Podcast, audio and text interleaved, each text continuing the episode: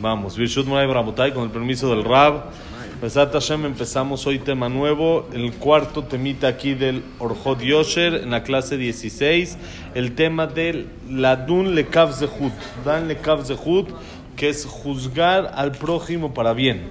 Cuando uno ve una situación que podría juzgar para bien y no para bien, decir seguramente es el lado correcto es el, el verdadero, es lo que en realidad pasó y es una mitzvah en realidad de la Torah, la de un lekav zehut. Vamos a ver todo sobre este tema. Dice así. תנם בפרק כמה דאבות, ודן את כל אדם לקו זכות, ובשבועות וצדק תשפוט עמיתך, ודן את חברך לקו זכות, ומשמע שהוא מצווה תעשה מדאורייתא. ובשבת, שישה דברים אדם אוכל פירותיהם בעולם הזה, והקרן קיימת לו לעולם הבא. באחד מהם, אדן את חברו לקו זכות. ים אותי? rápido. Adán et חברו לקו זכות. דשם, אדן את חברו לקו זכות, דנין אותו לקו זכות. ובברכות, לאו איכא שכינה ברוח הקודש, גבח שדנתני לקו חובה, ולא דנתני לקו זכות.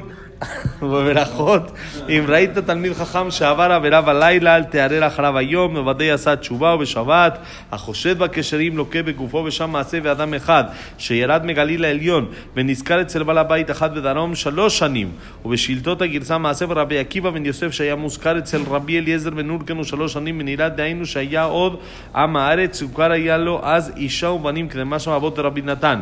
ערב יום הכיפורים אמר לו, תן לי זכרי באלך לאזון את אשתי ובניי.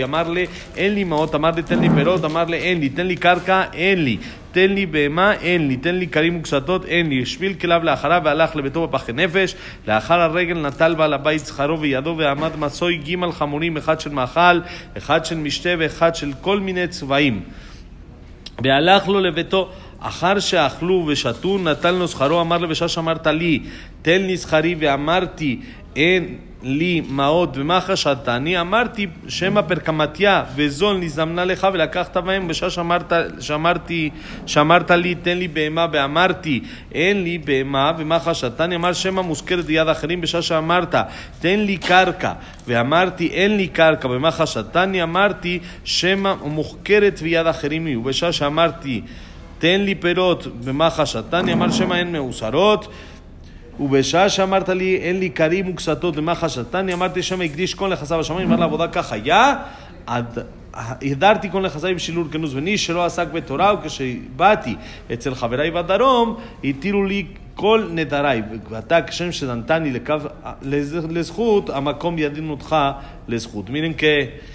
Maase aquí que nos cuenta la Gemara y dice así. Primero, conocemos la Mishnah famosa en Pirkei Avot.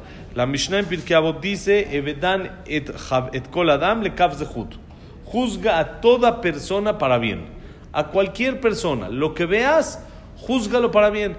Número uno, primero tal vez lo que hizo en realidad sí es correcto y tú lo estás viendo del lado negativo. Número dos, aunque lo hizo del lado malo, no sabes lo que está viviendo para hacer lo que está haciendo. No tienes idea de lo que está haciendo. Una vez escuché que un jajam dijo, iba pasando por la calle y saludé a una persona y no me saludó, no me contestó el saludo. Lo vi y estaba como que no estudiaba Torah, estaba muy raro, estaba así como que eh, eh, sin zapatos, sin todo. Y dije, ¿qué, qué raro, ¿qué está pasando? Hasta que llegué a la casa y me di cuenta que ¿qué era Tisha Entonces por eso estaba triste, no me saludó como es alajá, no esto, etc. Entonces dice el jajam, dijo, tú no sabes qué Tisha está pasando cada persona cuando él no te saludó, cuando te... No, es que no me saludó, yo lo saludo. No sabes el Tisha que está pasando. Tal vez él está pasando algo duro, está algo difícil. Entonces, juzgalo bonito, juzgalo para bien. Y así Hashem también te va a juzgar para bien. La Gemara en Shevuot dice el pasuk dice, Betzedek tishpota miteja, con rectitud vas a juzgar a tu prójimo. ¿A qué se refiere? Juzgarlo para bien. Se ve, dice el jajam, que es mitzvah tased de la Torah. Es una mitzvah de la Torah. Así como nos ponemos tefilín todos los días, hay mitzvah de juzgar al prójimo para bien. En una situación que yo veo que tengo dos interpretaciones y tengo dos maneras de cómo explicar la acción que esta persona hizo, entonces, la Torah me obliga, mitzvah hace, es una mitzvah de la Torah. de juzgarlo para el lado positivo. Si lo veo que entró a un restaurante, entonces tengo dos, no kasher, tengo dos opciones. O entró al baño, o entró a comer. ¿Qué tengo que decir? Según entró al baño. Entró al baño, sí. O entró a pedir un vaso de agua, un refresco, que no hay ningún problema, un vaso de agua. Entonces tengo obligación de la Torah de juzgarlo para bien. Y dice la Gemara en Maseje Chambat hay seis cosas que el que las hace come los frutos en este mundo y el, el, capital está guardado todavía para que se le pague después de 120 años. Y una de ellas, ¿cuál es? Intereses acá. Y una de ellas, ¿cuál es? Juzgar al prójimo para bien. El que juzga al prójimo para bien, come aquí los intereses y allá es donde se le guarda la capital. Quiere decir que es el capital, que es ahí un buen pago, porque si tiene buenos intereses, entonces quiere decir que la, el, el capital, lo capital, ¿qué dijimos? El capital, es, elevado. Dice, también la Gemara ahí mismo dice, el que juzga para bien, lo juzgan para bien.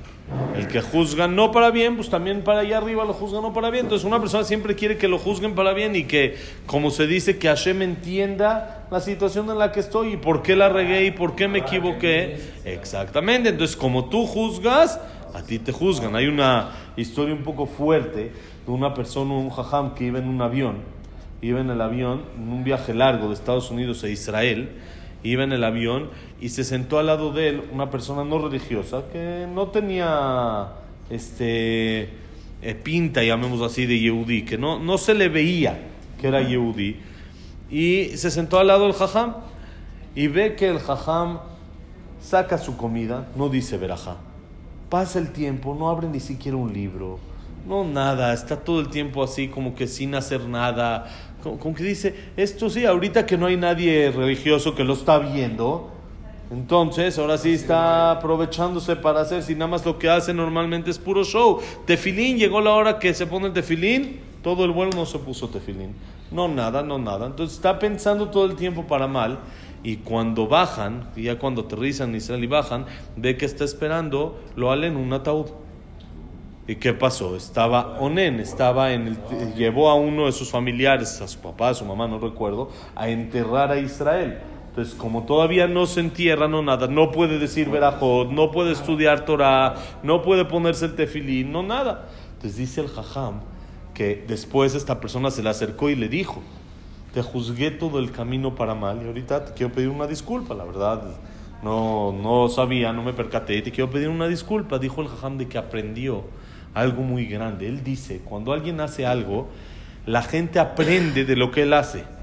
Y si esta persona no se hubiera enterado de lo que pasa, él se hubiera quedado con la idea de que, mira, estos religiosos son puro bluff, es chiste, no es, no es, y entonces, ¿para qué yo me voy a acercar? Y dice el jajam, ¿cómo vamos a saber si nos van a culpar después de 120 años por esa influencia que provocamos? Entonces depende, dice el jajam si a ti te hubiera pasado un caso igual que tú estarías en el otro asiento, ¿cómo hubieras juzgado al otro? Igual. Igual, entonces a la persona también lo juzgan así. Si la persona piensa para bien, ahí se elimina toda la influencia negativa que él podría dejar por medio de sus actos, porque Hashem dice, mira, tú no eres culpable, porque ahí está que cuando también a otra persona esté en esas circunstancias, tú lo juzgas para bien. Entonces, el tema de juzgar para bien es un tema muy fuerte. ¿Cómo va a ser hasta 120 años el juicio de arriba? O sea, van a juzgar todas las fuerzas, todos pasan. Cada uno va a ser diferente. Tú pusiste las reglas. Eso. Como tú juzgaste. ¿Pero por qué no? Así. Tú, como tú lo haces, así. Exactamente. Así es. Entonces, por eso. No juzgar, juzgar para bien. No, ¿por qué? Juzgar para bien y a ti también te juzgan para bien. Aún así va para bien. Nada, nada. Está tú, por medio de tu.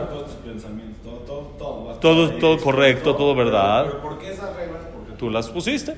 Fue como tú lo. Fue el, las reglas del juego que pusiste. Entonces, por eso uno tiene que cuidar siempre de cómo trata a los demás, cómo cuida a los demás y cómo habla de los demás, ¿eh? a todos. Hay que juzgar. Hay, en realidad, para saber la alhaja exacto de juzgar para bien o no juzgar para bien, el tema es de que una persona que normalmente no lo hace el bien. Quiere decir, yo sé que alguien, por decir, no está todavía en el nivel de comer kasher. Entonces yo sé que siempre él eh, no está todavía, todavía no come kasher. Yo lo veo entrando a un restaurante. Es seguro, entró a comer. Ahí no tengo obligación. Más, dice el Jafetz Haim, es bueno y adecuado juzgarlo para bien aún en esa situación. Pero cuando es alguien que es Benoni, es medio, como casi todos, que somos medios, ni muy, muy, ni tanta, la verdad, no, la regamos muchas veces e intentamos, porque también la regamos, todos la regamos. Ojalá estemos en los medios, Besat Hashem. La regamos, también la regamos varias veces. Entonces, si es de los medios, entonces ahí es donde es la obligación muy de juzgar para bien. Entonces, en el Goy también va a aplicar lo mismo. En el tema de juzgar para bien. El tratar bien, eso es general también en Goyim y más porque puede provocar Hilul Hashem. Eso hay que tener cuidado de no provocar un Hilul Hashem. En juzgar para bien depende de cómo es este. Si este güey es conocido como eh, ratero, que es profesional, que esto, entonces ya no tengo la obligación de juzgarlo para bien, sino tengo que estar al pendiente al 100% en revisión con lo que hace. Entonces también es ratero, también es, también es ratero para... Su ideología está incorrecta según la Torah, por supuesto. ¿Sí? Está incorrecto, porque él no es quien para agarrar dinero que no es de él. Él no puede decidir, ¿sí? Una persona, puede uno hablar y, este, ¿cómo se llama? Motivar al otro a ayudar y a que dé y a esto, pero quitar algo que no le pertenece es robo. Si, es, si lo sabes, si está 100%, hay reglas. Hay reglas cuando. Si tu intención es 100% positiva y no es porque a ti te la hizo y ahora se la quieres cobrar, si estás 100% seguro, si es por eso, si es por el bien, hay muchas veces hay que evaluarse a uno mismo, que es difícil. Uno dice, ¿sabes qué? Me la hizo, ahora que se muele. No porque el otro, hay veces que queda ese resentimiento, queda ese dolor. Hay siete condiciones que dice el Jafetz Haim. Estar seguro que es así, no poder solucionar el tema de alguna otra manera. Hay veces no es necesario decirle y puedes como que echar a perder la, la, el negocio que están intentando hacer sin tener que decir. ¿Sí? O cosas así, depende. Hay siete reglas que trae el Jafetz Haim cuando uno puede mencionar un defecto de dar otro, una dar una mala referencia. Entonces siempre es difícil y no tan, tan recomendable meterse. Muchas veces uno puede decir, la verdad, no sé. No lo conozco de manera personal. No lo conozco de manera personal. Entonces dices, a mí no me fue No, pero para decir eso, eso es abak la sonará. Entonces tienes que cumplir las siete condiciones también. Entonces tiene que ser 100% cumplir las siete condiciones. Uno puede decir, ¿sabes qué? Te recomiendo revisar con fulano, él sabe bien el tema. Y así ya no lo dices tú y el otro que se cuide de no hablar. ¿Cuántos se? ¿Cuántos shidujim? ¿Cuántos estos? Duro, duro. ¿Saben que una vez pasó en Israel? En, iban en un camión dos muchachitas, iban platicando, en el camión de su amiga se comprometió. Y tenían como que coraje de que ellas ya estaban más grandecitas y no, no encontraban nada. Y estaban dolidas. Entonces empezaron a hablar de ella. ¿Cómo puede ser que ella se comprometió? Si ella es así, es así, es así. Y empezaron a decir. Y la señora que estaba delante de, de ellas, después de 5 o 10 minutos que escuchó, se voltea y les dice, muchísimas gracias. Me acaban de decir que rompe el shidduch de mi hijo. Esa muchacha de la que están hablando es la que iba a ser mi nuera. Muchísimas gracias por toda la información. Bye, ya me voy a bajar en la siguiente parada. No, no, no, no, no, por favor, no fue nuestra intención, no quisimos, no fue esto, es porque estamos un poco dolidas, fue porque eso, fue porque el otro. Yo ya, gracias, aquí me bajo en la siguiente parada, ya agarré la información, se bajaron ellas atrás de la señora, empezaron a hablar, después de que la señora se los hizo pesado, les dijo que sepan, yo no soy, pero vean lo que pudieron haber ocasionado. Yo no soy, no sé ni de quién estaban hablando, pero miren lo que pudieron haber ocasionado. Tengan cuidado con lo que hablen, no hable la persona nada más nada más así por así. Se las hizo, se las hizo bonito, se las hizo profesional y se las hizo pesada y se las hizo así, porque uno no sabe. Cuando uno, uno habla, dice, pues hablé, dije, ¿qué dije? ¿Sabes lo que puedes provocar con lo que dices? Ten cuidado con lo que hablas. Como no te gustaría que de ti hablen nada negativo, que no vayan a decir nada, lo mismo tú. Entonces, igualito, como uno hace, a él también le hacen. Exactamente, entonces uno le van a hacer bonito porque él va a juzgar para bien, él juzga para bien, Hashem también lo juzga para bien. Y bien, no sabes que la verdad el Yetzerará sí estaba muy duro, vamos a cerrarle un ojito en este tema, vamos a ponerle las cosas más fáciles, vamos a ayudarle, vamos a meterle menos pruebas. De alguna manera Hashem va a juzgar también para bien en nuestra situación en la que nos encontramos. Y dice la Gemara en Berajot, si tú viste un Talmid Jajam, tú viste una persona correcta, alguien de bien, que se equivocó, hizo un error en la noche. Tú viste a alguien de que la regó, la hizo, mal. Entonces dice, en la mañana ya no pienses mal de él. Tú lo viste, nadie te lo contó. Porque según la noche ya hizo teshuva. Ya se arrepintió. Piensa para bien, juzga para bien. La gente somos seres humanos y nos equivocamos y tendemos también a cambiar y decir, ¿sabes qué la regué? Voy a intentar mejorar, voy a hacer las cosas mejor. Entonces no pienses para mal, aunque viste el mal, dice la Gemara. Estás seguro, lo viste, no hay, no hay duda. Tú lo viste, nadie te lo contó, no, está clarísimo. Seguro hizo Teshuvah, seguro ya, ya mejoró, ya no, no lo pienses para mal. Y dice, eh, eh, otra, otra Gemara también, Masaje Terajot, dice que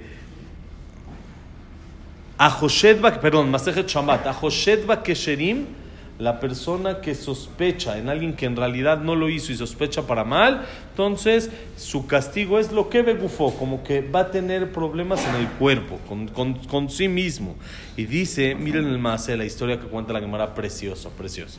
Dice que una, en una ocasión una persona se fue a trabajar al sur de Israel con una persona, fue a trabajar con otro, él vivía en otro lugar y se fue para allá a trabajar, tuvo que buscar, no tenía trabajo en su tuvo que dejar a su familia e irse a trabajar a otro lugar, ¿no? Conocemos luego que se van a Estados Unidos de mojados a trabajar o cosas así, dejan aquí a la familia y dejan todo porque pues no hay pan, no hay comida y se fue a trabajar.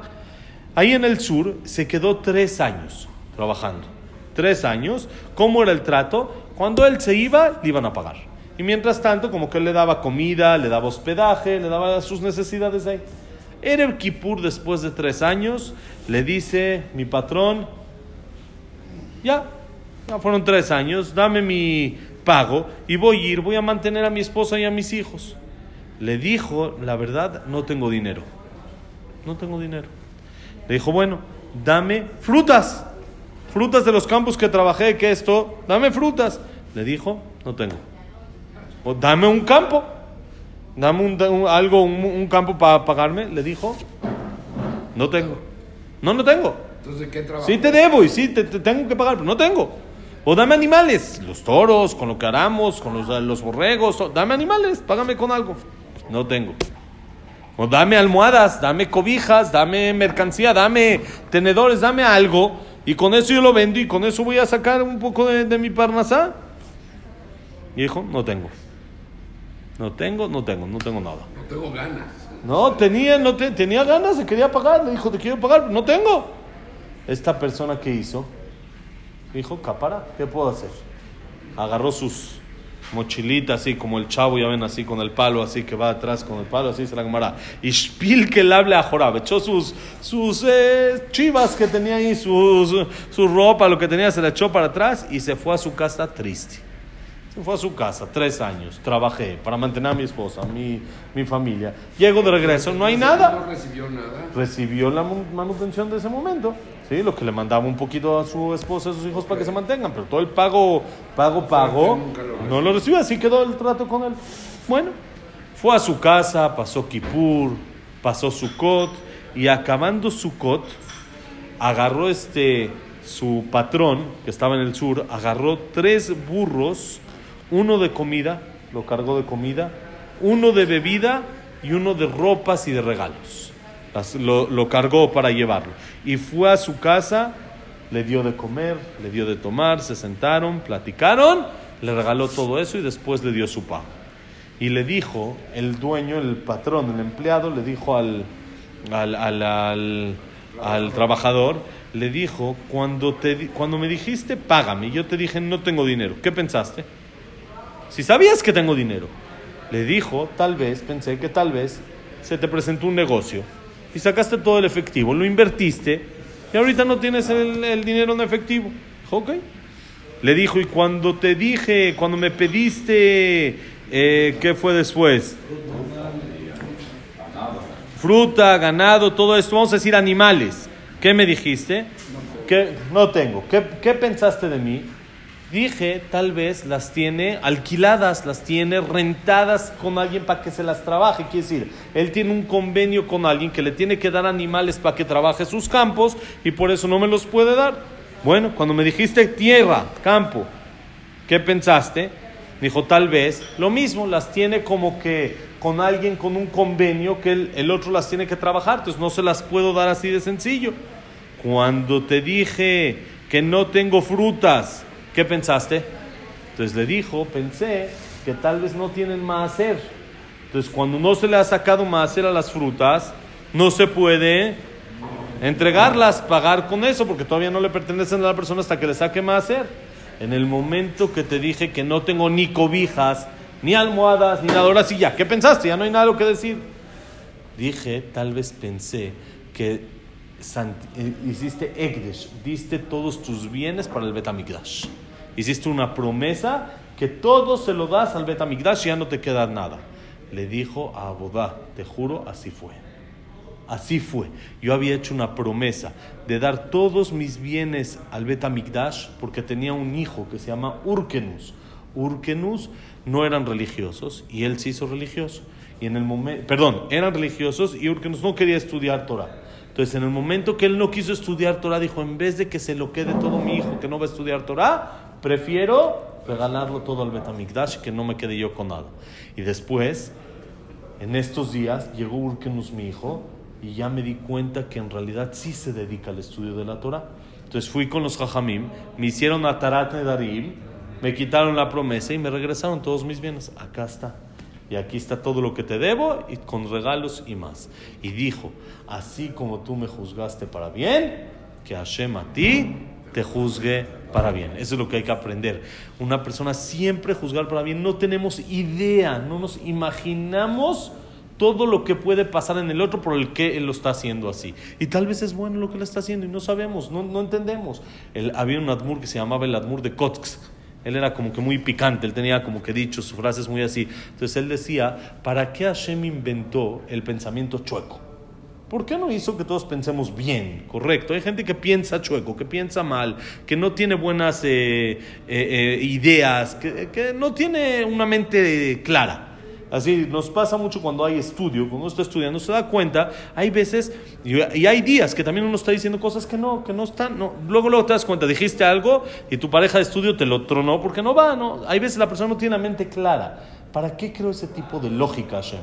Dijo Ladmur, para juzgar para bien. Para que pienses no como debe de ser. Piensa que también hay otro tipo de pensamientos y juzga también para bien. Piensa chueco y entonces juzga al otro para bien. Eso que hay que aprender. Besat Hashem. Mañana Besat Hashem seguimos con el pensamiento para bien. Besat Hashem. Bonito día, señores. La clase ha sido Besat Hashem Lilun Ishmat, Abraham Ben Adel, Servat Miriam, Servat Miriam, Víctor Jaime Encler, Estel Bat Mili Malca. Eh, David Esra Ben Mari, Luna Batzara, Eduardo Ben Bahía, Samuel Ben Amelia, Itzhak Abraham Ben Susana, Frida Bat Miriam.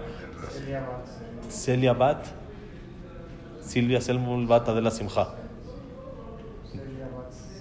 Celia Bat Sibol, Sebot. Y Jack Ben Selja, Cecilia Bat Salja. Celia Bat Zara, Besat Hashem. Y Refuah Shalema, Jaime Leo Ben Victoria, Jacobo Ben Victoria, Elías Leo Ben Eli, André Ben Mari, Sara. Jacobo Ben Linda, Elías Eliao Ben Sara, Beto Ben Linda, Moshe Ben Rosa, Salomón Ben Esther, Norma Bat Miriam, Evelyn Bat Margaret, Abraham Ben Evelyn, Jacob Ben Linda Rachel, Yosef Ben Mazal, Sofi Bat Frida, Chaim Ben Margaret. Ya, Hashem. Vera Javier. ברכה, הצלחה, תום ישראל, אליאס Eliao Ben Sara. Ben Tzara, Eliao Ben Tzara. Santo Bonito día, señores.